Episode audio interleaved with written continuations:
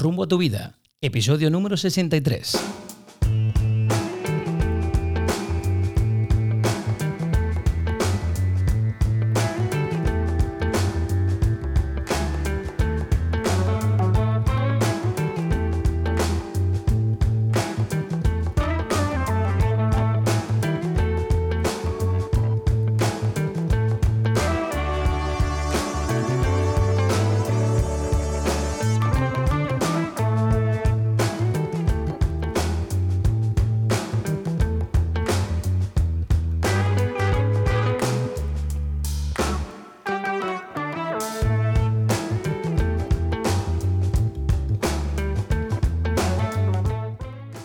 ¿Qué tal amigos? Y bienvenidos a un nuevo episodio de Rumbo a tu vida.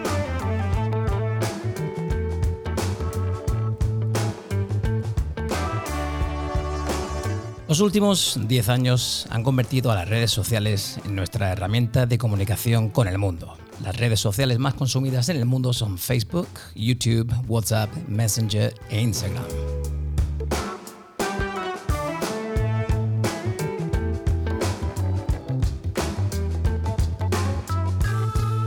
Estas nos permiten estar en contacto con otras personas, compartir nuestras actividades diarias e incluso nuestros gustos. Pero cuantos más la usamos, más nos esforzamos por ofrecer una imagen nuestra que permita tapar nuestras carencias o simplemente competir con otros por un estatus virtual.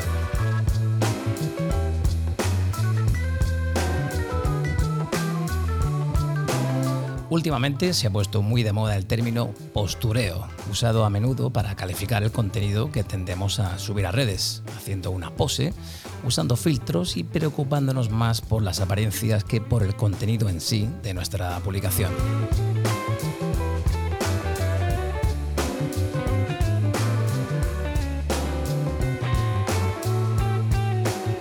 Los adolescentes dedican gran parte de sus días a fotografiarse en sus habitaciones, en el instituto, en el baño, en el gimnasio, en la playa. Sus amigos, conocidos o simplemente seguidores en redes darán su dosis de likes, provocando así un chute de dopamina similar al de un subidón placentero al ingerir alguna sustancia prohibida.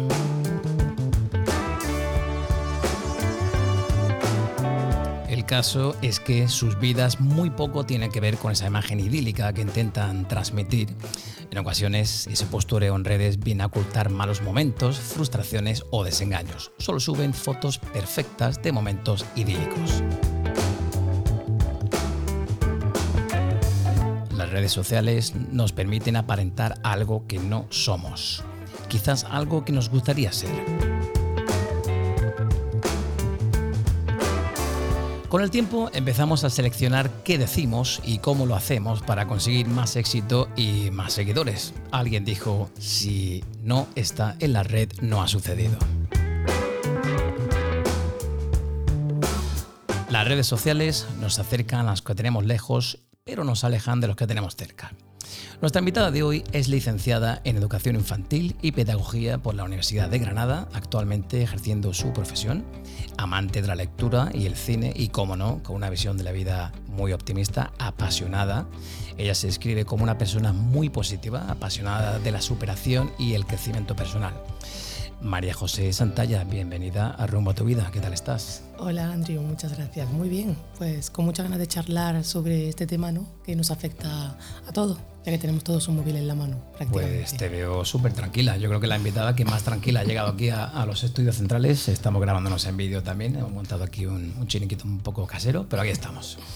Bueno, mil gracias por venir a, Rumbo a tu vida. Gracias a ti por la invitación. Mira, yo comentaba en, la intro, en la breve intro que hemos hecho, que nosotros nos mostramos, eh, mostramos una imagen idílica en redes sociales. ¿Por qué crees tú que nos esforzamos tanto en, mostrar esa imagen tan idílica nuestra en redes? Adriu, eh, mm, la mayoría de la gente, tú tienes en cuenta hoy en día que te, acercas a amigos, quedas con amigos, estás con gente y la pregunta es, oye, ¿habéis visto el post de, ah, no, no lo he visto. Ah, no, no tienes Instagram. Ah, no, no, no tienes Facebook. Ah, es como muy, está muy normalizado que debemos demostrarnos en las redes, ¿no?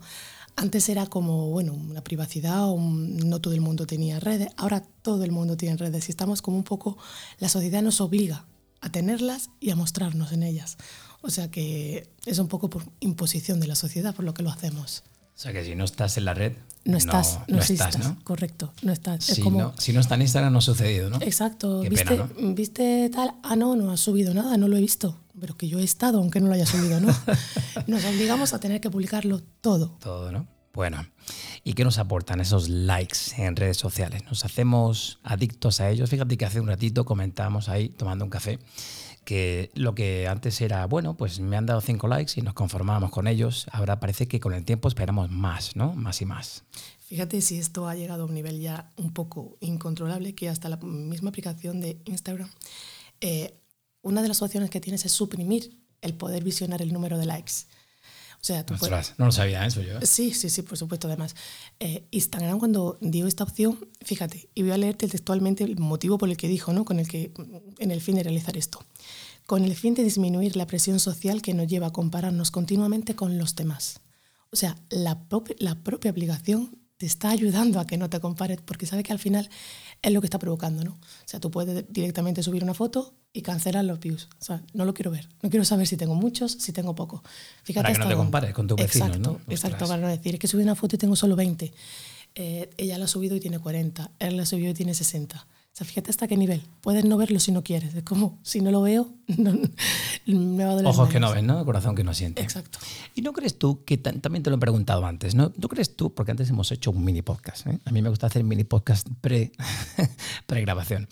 Eh, ¿Tú no crees que, Mari, esos likes son, en cierto modo, un indicador de vanidad? Totalmente. Lo son. quizás de envidia. Lo son. Lo son. Tú ten en cuenta que eh, la aplicación un gran número de personas la usan para enseñar lo que tiene. Hay mucha gente, no hay mucho tipo de perfiles, mucho tipo de personas. Unos lo usan para mostrarse tranquilamente tomando un café y hay quien lo usa para, mm, mira lo que tengo, mira lo que me compré, tengo tanto. Entonces, es un tema de envidia y de vanidad constante. O sea, una vez que aprendas esto y que aprendas que mucha gente lo usa para mostrarse, para, lo has aprendido todo. A mí me hizo mucha gracia, eh, lo voy a compartir con la audiencia, el hecho de que hace un mes y poco, pues Mari se va a Italia con su novio, se pega un viaje tremendo por allí. Nosotros no nos hemos conocido hasta esta mañana. Y bueno, pues por Instagram yo te mando un mensaje y te digo que menudo viaje te estás dando por Italia, ¿no? Y Mari me responde que está en su casa, en el salón de, en el salón de su casa tranquilamente, que ella a Italia fue antes, pero que bueno, que es ahora cuando está posteando ese tipo de fotos, ¿no? ¿Por qué haces eso? Totalmente esa, pero como tú, muchísimas más personas me dijeron, oye, tienes que ir a tal sitio, oye, ve al restaurante. Y yo lo leía todo desde Y tú en Casa Mariana, en Casa Mariano, aquí en Granada, ¿no? Totalmente, leyéndolo todo tranquilamente diciendo, no, si yo estoy aquí. Pues, Andrio, es, lo hice mm, principalmente por seguridad porque mucha gente no es consciente del alcance que puede tener nuestra historia, ¿no? Tú puedes tener una, un tipo de red social cerrado y tal y decir, no, pero yo es que a mi círculo de amigos los conozco. No, yo no tengo a nadie desconocido, no. Tú no sabes quién puede ver eso ni a dónde puede llegar eso. Entonces siempre hay que tener un poco como de una parcela de seguridad dentro de tu Instagram.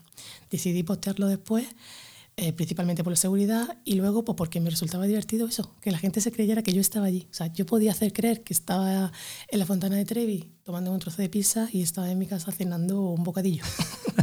o sea, al final mm, yo te muestro lo que quiero y tú te lo vas a creer. bueno, curioso, no deja de ser curioso. Hablemos ahora de, bueno, el, el, título que da, la frase que da título aquí al podcast, ¿no? la falsa imagen que ofrecemos eh, en redes sociales. Antes he dicho que esa falsa imagen en redes sociales nos va inculcando falsos estereotipos de belleza, ¿no? Es decir, tienes que tener este cuerpo para ser atractivo, tienes que medir tanto para considerarte alto y elegante y atractivo, y falsos modelos a seguir. Tienes que tener determinado tipo de trabajo si quieres verte como exitoso en redes. Quiero que escuches algo que oí en televisión el otro día, a ver qué te parece el móvil. Pestañas. Y es aquí donde dejan de ser perfectas. Bueno, yo me hice en los labios. Con 20 años se hacen los primeros retoques. Yo conozco a gente que se lo ha hecho. Se ve mal en el espejo, entonces hace lo que sea para verse mejor. Y son las influencers las que definen ahora los ideales de belleza. Yo estoy aquí en el consultorio de la doctora. Ellas han normalizado el uso del Botox y el ácido hialurónico. En lo que es el entrecejo y lo que es la frente, gesticulan, mucho. Borran sus líneas de expresión y dan volumen a sus labios aunque no lo necesiten. Pueden inducir a personas que aún no tienen e-, ese complejo empezar a crear. Hay aplicaciones para ver los resultados antes de entrar en quirófano. ¿Cómo te quedaría una rinoplastia? Igual te pone la nariz más fina o más recta y te hace ver un poco mejor. El 40% ya se hace tratamientos. Por mejorar, incluso simular en la realidad lo, lo que ven en, en las redes sociales. La aguja y el bisturí son sus nuevos filtros. ¿Qué te parece? Estereotipos de belleza y la gente haciéndose operaciones de estética. Bueno, pues me parece increíble. O sea, el otro día leyendo un, un artículo que hablaba la presidenta de la Asociación Española de Cirugía Plástica, eh, Isabel Moreno, decía que antes, eh, antes de redes sociales, antes de este fenómeno, la gente llegaba con una foto a una revista, ¿no? Podía ser Angelina Jolie, podía ser Nicole Kidman, y decían, quiero su nariz o quiero parecerme, ¿no? Ahora llegan con la foto de la influencer y dicen, quiero esta cara, quiero este filtro, quiero esto. O sea, es una falsa imagen lo que nos están mostrando y lo que estamos tomando además. O sea, ten en cuenta que la gente lo está tomando con muchísimas ganas, lo están haciendo. O sea, un 40% ha dicho el, el estudio de, de, adolescentes van a hacerse tratamientos estéticos. Yo no sé a ti, pero a mí me parece una barbaridad. Una pasada. Que, puesto que todo tiene un tiempo en la vida, por supuesto, mejora la cirugía. Aquí no vamos en contra de cirugía estética porque si cada uno quiere mejorar y verse mejor, es perfecto. Pero a consecuencia de que lo ha puesto la influencer de turno que sigues porque te gusta, me parece una barbaridad. Fíjate, Mari, que a mí me llama la atención el hecho de que te tengas que operar de algo simplemente porque en este momento el concepto de belleza sea pues una persona con X medidas de pecho, eh, con cintura tal, ¿no? Por ejemplo, Exacto. yo conozco y tengo gente en mi familia, ¿no? Que se ha operado de algo. Eh, sencillamente para verse un poquito más parecido a lo que vemos en redes lo, sociales. Exacto, y a lo que te han impuesto como belleza. Exacto. Como belleza, porque ahora están, ahora están muy de moda. No ¿Quién sé impone hoy en día el canon de belleza? Exacto, ¿dónde está? ¿Cómo está? Redes sociales, influencers. Fíjate el poder que tiene una persona, ¿no? Para decir, oye, pues esto es bello y lo otro no. Al, poder, final la belleza es tan subjetiva, ¿no? Exactamente, el poder que tiene y el poder que le damos a Andrew, porque se lo estamos dando. Siguiendo, compartiendo y, y, y si acabo estando detrás de ellos, se lo estamos dando. Claro. ¿Qué efecto crees tú que pueden llegar a tener las redes sociales en nuestra autoestima? ¿Puede ser positivo, negativo? ¿Cómo lo ves? Pues puede ser muy positivo, Andrew, y puede ser muy negativo. O sea, es un arma de doble filo. Ten en cuenta que mmm, antes, fíjate, eh, te comentaba lo de que te podías hacer el número de views para no tener que... También hay una opción dentro de Instagram en la que si en un momento determinado una persona está en un, una situación de ansiedad o con problemas, en el mismo buscador de ansiedad, en el mismo, perdón, en el mismo buscador de Instagram podemos poner la palabra ansiedad y ahí nos va a derivar a una serie de enlaces muy interesantes. Incluso te dan la opción de hablar con alguien por teléfono que te tranquilice, que te escuche, que te relaje. O sea, es muy beneficioso. Por esa parte te diría que es muy positivo, ¿no? Y luego, por el tema que acabamos de hablar, es muy negativo puesto que te vives comparándote a alguien, ¿no? Tú puedes estar un viernes en casa, eh, en el sofá de tu casa, abrir Instagram y ver que mmm, tu vecina, tu prima están por ahí, están de fiesta, están disfrutando. Lo primero que vas a decir es, ¿y yo aquí? ¿No? O sea, es una constante frustración. Eso me pasa a mí todos los fines de semana. o sea, este, este fin de pasado todos estaban en el Granada Sound exacto, y yo aquí. Exacto. Y yo aquí. Exacto. Pero bueno, es lo que tiene, ¿no? Sí. Cada uno elige, ¿no? Al final Claro. tenemos la- el poder de, de elegir, Por supuesto, pero decidir prioridades, ¿no? no te condiciona, pero a mucha gente le condiciona. O sea, para acceder a este tipo de red social tienes que estar no condicionado a que lo que vas a ver es lo que te quieren mostrar y punto. Pero no frustrarte ante ellos, ¿sabes? Mucha gente se frustra. Fíjate que hablábamos hace un segundito que el concepto de belleza y de juventud ¿no? Eh, viene dictaminado un poco por los, por los estándares y estereotipos que nos, que nos muestran las, las redes sociales. ¿Cuál dirías tú que es exactamente hoy en día el papel o el propósito de los influencers en redes sociales? ¿Tú crees que perjudican, que ayudan, más que perjudican? ¿Cómo lo ves? Bueno, en este tema no sabría decirte exactamente si perjudican o ayudan. Eh, hay, yo, yo, por supuesto, igual, imagino igual que tú, seguimos influencers que nos gustan y que nos motivan y que nos... a mí, por ejemplo, yo he comprado cosas porque algún influencer lo ha promocionado, lo ha visto, he visto el cambio y me ha llevado a comprarlo, por supuesto que sí. O sea, eso no... Pero claro, también mm, te voy a contar un caso muy... Una anécdota que tengo de, un, de uno de mis alumnos, ¿no? Él estaba, le encantaba el parkour. Parkour es una actividad deportiva en la que saltan, ¿no? saltan edificios, saltan bloques, saltan, empiezan de forma leve y van, van aumentando. Bueno, y él, yo le daba clases de inglés por la tarde y le habían quedado todas. Le habían quedado todas, que yo pintaba muy mal. Y la madre le dijo, o apruebas o apruebas. Yo no sabía cómo motivarlo, ¿no? Yo me, involucro mucho con ellos porque, claro, yo también fui como ellos, ¿no? Entonces trato de ayudar, trato de motivar, ¿no? Y en una me está contando pues que viene aquí a Granada un súper tal de parkour, que iba a verlo, que que emoción, que tal cual. Y por redes eh, vi quién era. Bueno, pues resulta que ese chico yo lo conocía de toda la vida, era mi vecino. Era mi vecino en, en donde, el- donde veranea. Ostras. Y, y le escribo, le escribo, eh, le digo, José, me he enterado de esto tal cual, ¿me podrías ayudar? ¿Me podrías mandar un vídeo diciéndome que si aprueba todo, tiene una quedada contigo y tal? Sí, sí, sí, por supuesto, por supuesto que sí, claro, ahora mismo te lo mando. Me lo envío. Y todavía, Andrew, recuerdo la cara del chico cuando se lo enseñó. Te puedo decir que aprobó todo. Aprobó, Increíble, ¿no? aprobó todo. O sea que en esa parte hay papeles por parte de influencer muy positivos. En este caso fue muy positivo y ese tipo de cosas me parecen geniales porque podemos motivar desde dentro y de verdad Fíjate, adolescentes.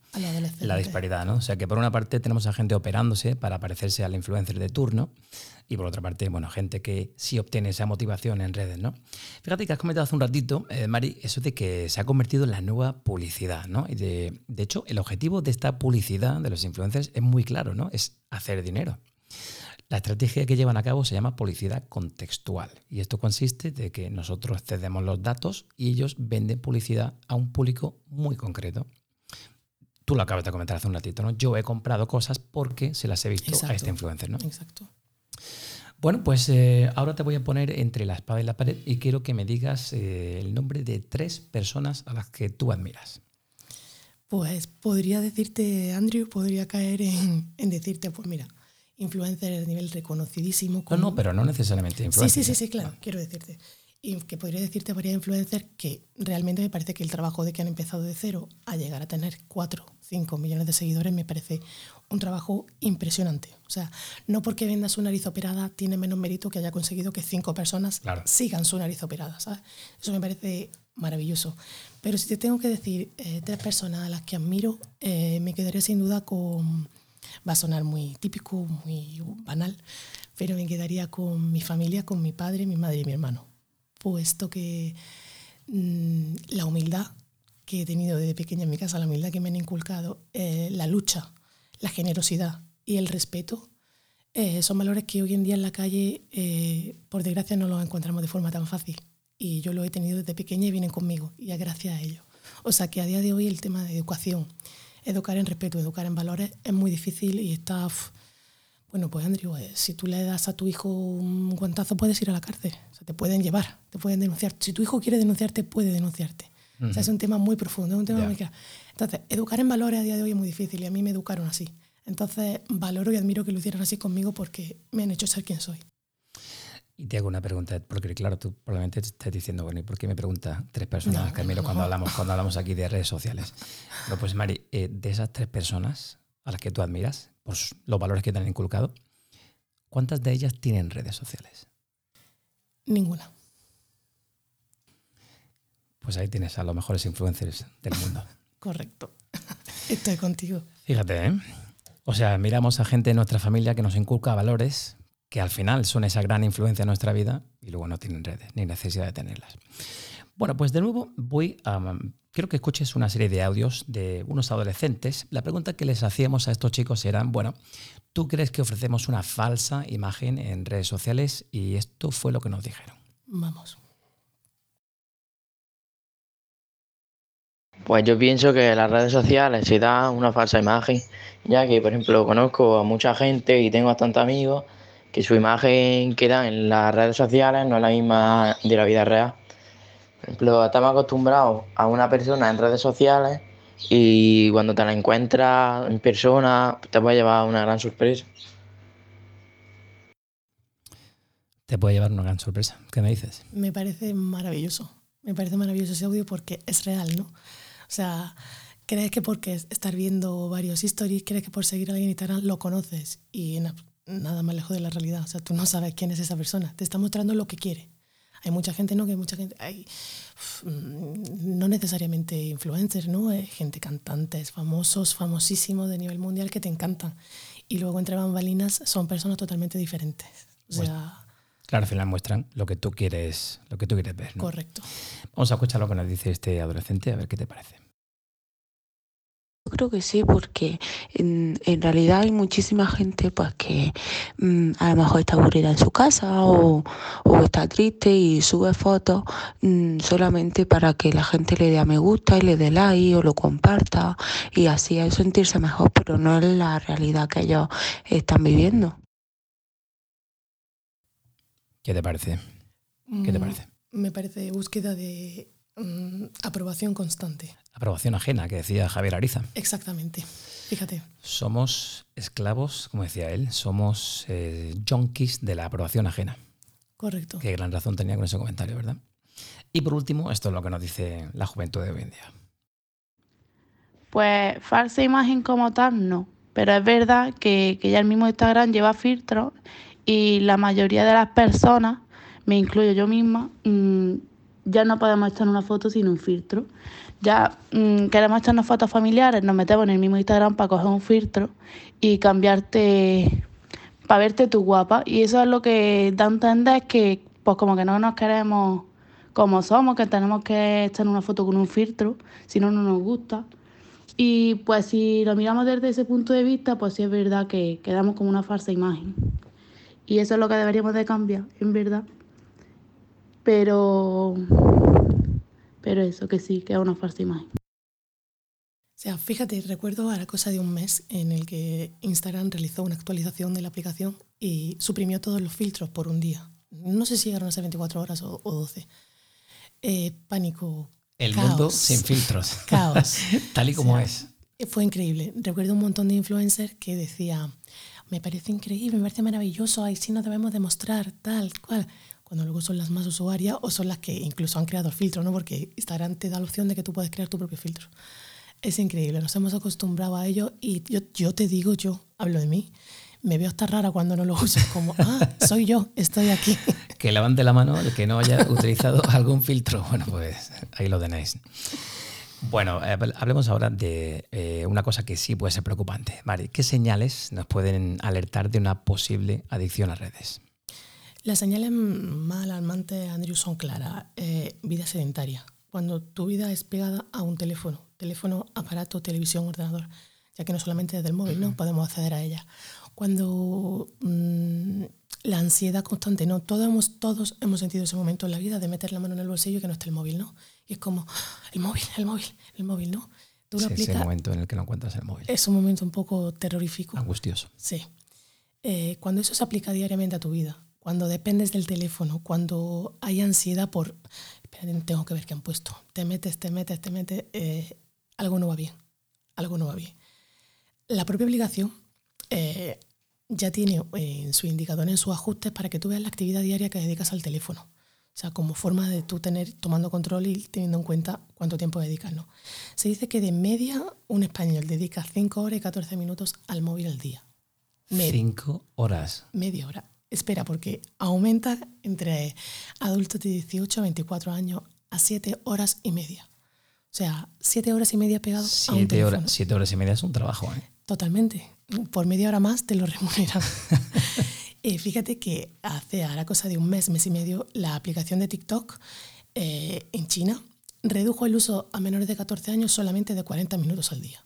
O sea, tú eres, eh, tú tienes tu móvil en tu mano en China, tienes, eres menos de 14 años, usas el móvil por 41 minutos, la aplicación se desactiva sola. Y se cierra, qué bueno. No te permite usarla hasta el día siguiente. Fíjate, Mari, yo me enteré el otro día, cuando a raíz de hacer el podcast con Javier Gavilán, el podcast sobre minimalismo, que la propia aplicación de Instagram, no lo conocía hasta ese momento, la propia aplicación de Instagram, bueno, cuando te da tus datos de estadísticas de tiempo pasado en la aplicación, tienes la opción de reducir el tiempo de uso y ahora solo la tengo a 15 minutos al día. Y tú dirás, bueno, 15 minutos es mi despertar, mi café por la mañana, ¿no? Correcto. Pero al final eso es lo que hacemos, ¿no? Es decir, coges el móvil intuitivamente y pasas 20, 25, 30, 35 minutos sin darte cuenta. Sin darte cuenta. Y antes de que te des cuenta, pues están las 5 horas que tú dices o las 2 horas. Exactamente. Yo, de hecho, le pregunto a muchos adolescentes a los que les doy clase que cuánto tiempo de media utilizan. Y bueno, las respuestas son en mitad de la noche. Ellos se levantan, cogen el móvil, chatean.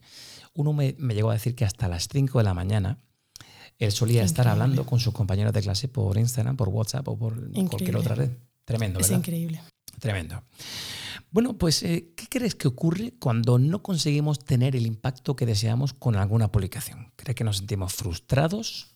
Frustración ¿O que máxima, No sé, trabajamos más para que la próxima publicación genere más interés. Eh, búsqueda de foto perfecta, búsqueda de filtro perfecto, ángulo perfecto. Yo creo que algo bueno que está teniendo esta aplicación es que está creando mm, futuros fotógrafos maravillosos, ¿no? Porque ves, ves algunas Bueno, algo fotos. tenía que tener bueno, ¿no? Hombre, algo bueno vamos a decir, claro que sí. ves algunas fotos, ves algunos ángulos y dices, oye, pues la foto mm, me gusta. Pero sí, es frustración máxima. ¿Por qué no he tenido tantos likes? ¿Por qué no he tenido tanto alcance? Mm, es ansiedad. Ansiedad y frustración van de la mano en este tipo de cosas, ¿no? Y, y por desgracia es lo que le estamos inculcando a los adolescentes, ¿no? Si tu foto no tiene tantos me gusta, si tu foto no tiene tanta repercusión, mm, quizá no valgas tanto, ¿no? Quizá no seas tan guay como Claro. el que ha tenido 70... Eso es lo que frustra un poco, ¿no? Exacto, exacto. Si la finalidad de la aplicación, sea Facebook, Instagram, lo que sea, es que puedas estar en contacto con otra gente, con personas que viven, pues no sé, al otro lado del mundo, Exacto. pues eh, si eso se convierte en una frustración de tengo que tener 240 likes, pues, Ah, Fíjate, antes has dicho algo en la intro que me ha encantado y es que así, o sea, te acerca a tu prima, que probablemente esté en Londres y no la veas, te acerca a ella porque puedes ver qué hace, qué no hace, pero te aleja de quien tiene sentado en la silla justo al lado de ti. Y es así, o sea, es una realidad. Hay una foto, en, siempre un meme muy recurrente que me gusta mucho hablar sobre él, de un niño pequeño jugando al móvil o jugando a los juegos con su abuelo enfrente. Y la frase es, él no sabe el tiempo que está perdiendo. ¿no? El hombre ya es mayor, el niño... Y es real, ¿no? Al final te pierdes en bueno, ah, tengo al lado de mi madre que la veo todos los días, voy a estar con mi móvil cinco, no, quizás no cinco horas y 14 minutos, como hemos dicho, pero sí dos.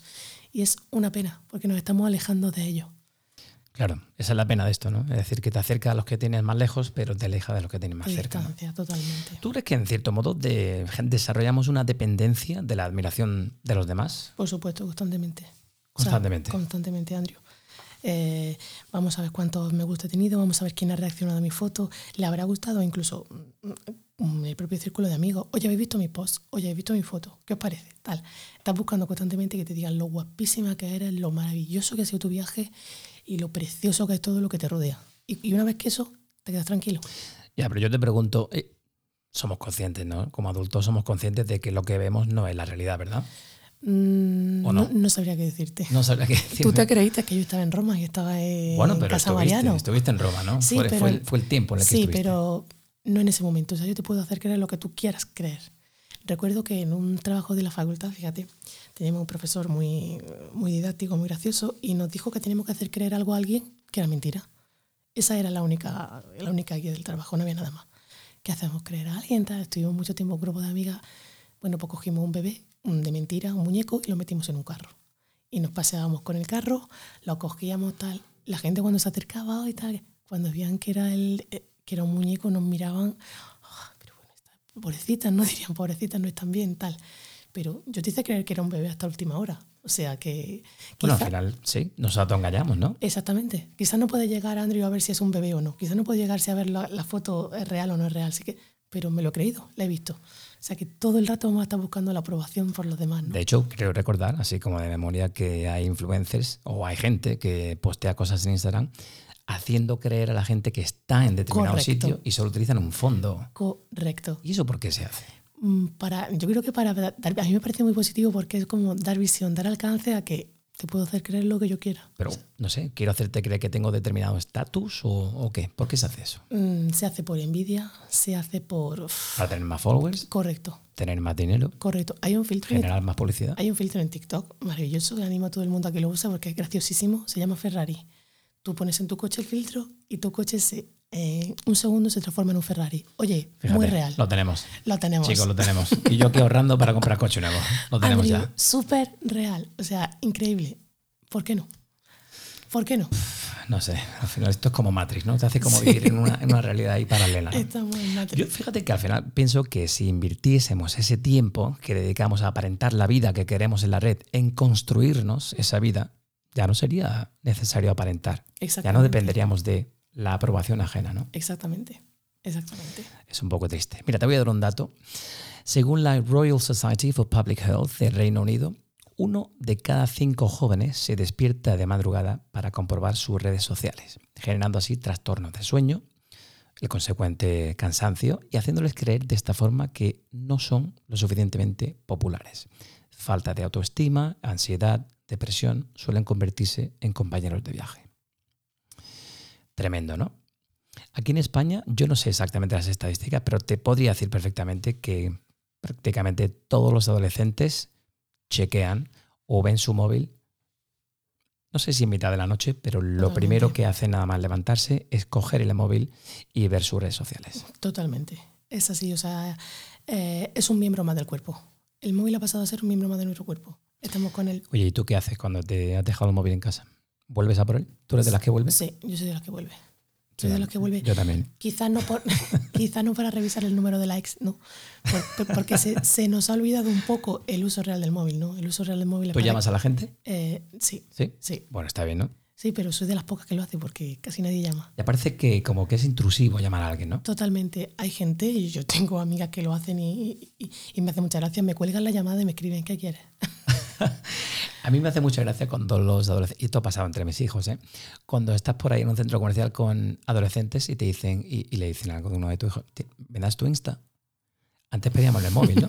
No, Me- no, no, no. ¿Me das tu Insta? Ya no se liga por, ¿Por qué ahí, se pide el Insta? Andrew, está muy anticuado. Ahora Ostras, por yo Insta. lo tengo- ahora lo por tengo Insta. abandonado. Ahora por y Insta. ya cuando la conversación gusta y cae bien, se da en el móvil. Pero primero es el Insta. Y el Ya no número, es- el número después. No, no, no, eso queda súper antiguo ya. Si te O sea, eso de pedir el móvil, número era de antes, ¿no? ¿Qué va, qué va? Eso ya no, Andrew.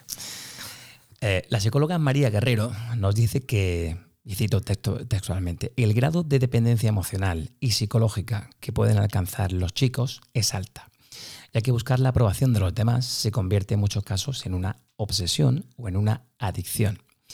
Así que por eso, eh, Mari, me gustaría hablar ahora de cómo podríamos establecer unas normas y de cómo podemos utilizar herramientas de supervisión que nos permitan a los padres entender cuánto tiempo y qué uso hacen nuestros hijos de la, de la tecnología. Mm, claro que sí, Andrew. Eh, lo principal, eh, como todo, ¿no? Es un horario.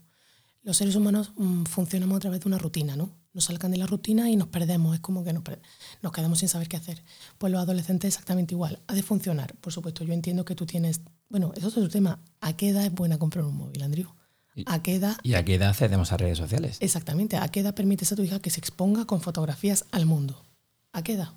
Eso es, es que es un tema... muy- Mira, te voy a responder con otra pregunta. A mí mi hija me dijo hace unos años, ¿cuándo voy a tener el móvil yo? Y mi respuesta fue, cuando lo necesites. Correcto.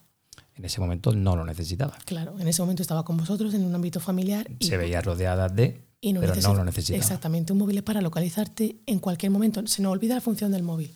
Tanta aplicación, tanto juego, tanta... Un móvil es para localizarte, o sea, el móvil con el, que, con el fin con el que surgió el móvil, que es un teléfono inalámbrico, antes estábamos todos con el cable y tal, era poder irte y que te localizaran, pero no poder vivir a un teléfono pegado, no poder mm, fingir una vida en un teléfono, que ya se ha distorsionado tanto eh, el uso del móvil que, no sabemos cómo es. O sea, lo principal que hay que hacer es poner un horario. O sea, de acuerdo, tú tienes edad para tenerlo, tú quieres tenerlo. Vas a tenerlo de 5 a 6. Vas a tenerlo de cada uno establece lo que vea adecuado y tal. Un horario y una supervisión. Y como no todo es malo, por supuesto que no, hay aplicaciones maravillosas para poder supervisar el teléfono del, del niño sin que el niño lo sepa, ¿no? Porque es lo típico de puede borrarlo. Puede borrar lo que quiera, puede tal, puede... mm, saben perfectamente cómo hacerlo. Y yo, mm, a la gente que se encuentra en esta situación, ¿no? Y quiera un poco como, "Uf, que no sé dónde se mete, es que tal, es que me encuentro, ¿no? Me encuentro un poco perdida, no sé con quién habla, no sé qué hace, ¿no? Es un menor y estoy preocupada, ¿no? Mm, No podemos olvidar que el tema del desconocimiento de las personas con las que habla, el tema de la exposición, es un tema peligroso, ¿no? Pues son menores. Hay aplicaciones maravillosas, te voy a, te voy a comentar algunas, como Family Time, Movisip, FlexiSpy o MSP. Te las instalas en el teléfono del pequeño, te las instalas tú y automáticamente controlas lo que ve y lo que no ve, sin ningún tipo de problema. Sí, pero a ver qué le dice a mi adolescente de 17 años, dame tu móvil que te voy a instalar Bueno, una tu app". adolescente de 17 años está un poquito ya en la línea de los acercarnos a los 18 y te puede decir que te lo pone a ti la aplicación, ¿no? Pero cuando son menores, porque fíjate, eh, por ejemplo, te voy a hablar de la, apli- de la aplicación de vídeos YouTube, eh, mm, para poder mm, crear un poco más de seguridad y tranquilidad a los padres, creó la aplicación, subaplicación YouTube Kids, ¿no? Para niños, ¿no? En esa pues no había, había vídeos recomendados a niños. Pues fíjate que aún a día de hoy se cuelan vídeos dentro de esa aplicación. O sea, son navegación que son dibujos, ¿no?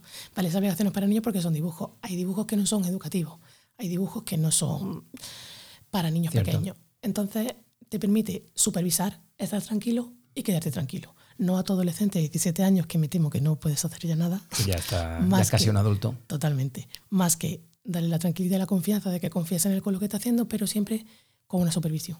Mm, si no puede ser con Family Time o con Movisip, por lo menos a través de la, de la comunicación. Hablando con él. Exactamente. Claro, eso es como todo, ¿no? Que no accedan a ciertos contenidos que pueden ser pornográficos o violentos. Bueno, pues al final tienes que confiar en la educación que le has dado en casa. Exactamente. Bueno, ya para concluir, simplemente darte un pequeño dato. En países como China, Argelia o Corea del Sur, fíjate, se han abierto clínicas de desintoxicación para tratar la adicción a una red social que es Facebook. ¿Cuál sería, cuál podría ser la mejor solución a la potencial adicción que pueden causar, de las que nos están, están alertando algunos? Pues yo no sé tú, Andrew, pero yo mm, recuerdo mi infancia y mi, mi, adolescencia un poco en la calle, ¿no? Yo recuerdo volver a casa con las rodillas, eh, como decía mi madre, echadas abajo. Vine con las rodillas echadas abajo, llena de sangre, de jugar, de divertirme, de salir. No había tiempo, ¿no? Realmente cuando te lo estás pasando bien, te olvidas del móvil. Hay una frase que dice, de los mejores momentos no hay fotos. ¿Por qué? Porque estás disfrutando, porque estás relajándote, o sea, relajarse, fluir, vivir la calle, mm, disfrutar con amigos. Puedes tomarte una foto, Andrew, aquí no estamos diciendo que no nos tomemos fotos, que no nos pongamos filtros, filtros son maravillosos, pero todo en su justa medida, ¿no? Todo en exceso puede ser malo. Ahora, con una medida y con una especie de, mm, de tranquilidad y de un horario y tal, mm, puede ser maravilloso. Bueno, pues con filtros o sin ellos, sé consciente del por qué y para qué usas las redes sociales. Exacto. Quizás debas dejar de preocuparte de lo que pasa a tu alrededor para pasar a ocuparte de tu vida y de las personas a las que quieres. Mari, muchísimas gracias por haber venido este ratito a charlar con nosotros a Rumbo a tu Vida. Ha sido gracias a un verdadero placer. Para mí, Andrew, para mí.